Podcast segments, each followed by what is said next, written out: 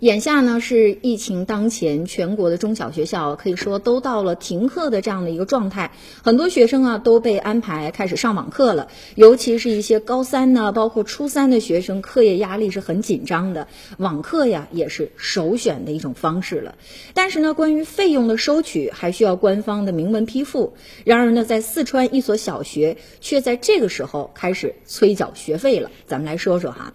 近日呢，四川南部一个家长啊就在网上爆料了，说这还没开学呢，南部县的祥宇实验小学就已经开始多次的催家长啊开始缴纳学费了。老师呢在班级的微信群里啊就发布公告，让还没有交费的家长呢通过这种微信转账的形式赶快缴费，而且呢还说了说禁止啊人员聚集，只能通过微信转账的方式来收取学费。南部县教科体局呢回复处理了，说疫情期间呢尚未开学，不得收取学费。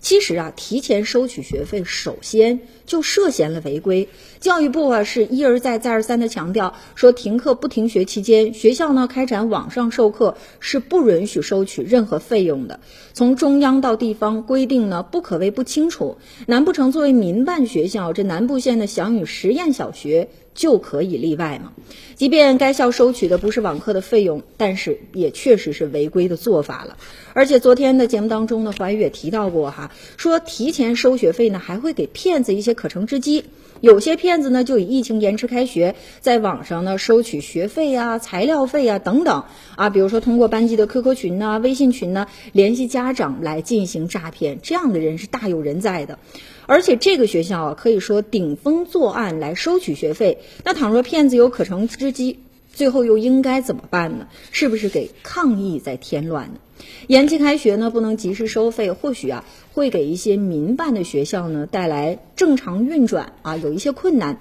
但是在全国上下齐心协力，共同抗击新冠肺炎的非常时期。确实，学校也要有一些大局观念了，不能只站在学校的角度来审视问题。提前的收取学费，看来啊只是急了那么一点儿，但实际上呢却涉嫌乱收费，甚至呢存在给抗疫添乱添堵之余，我们呢是绝对不能等闲视之的。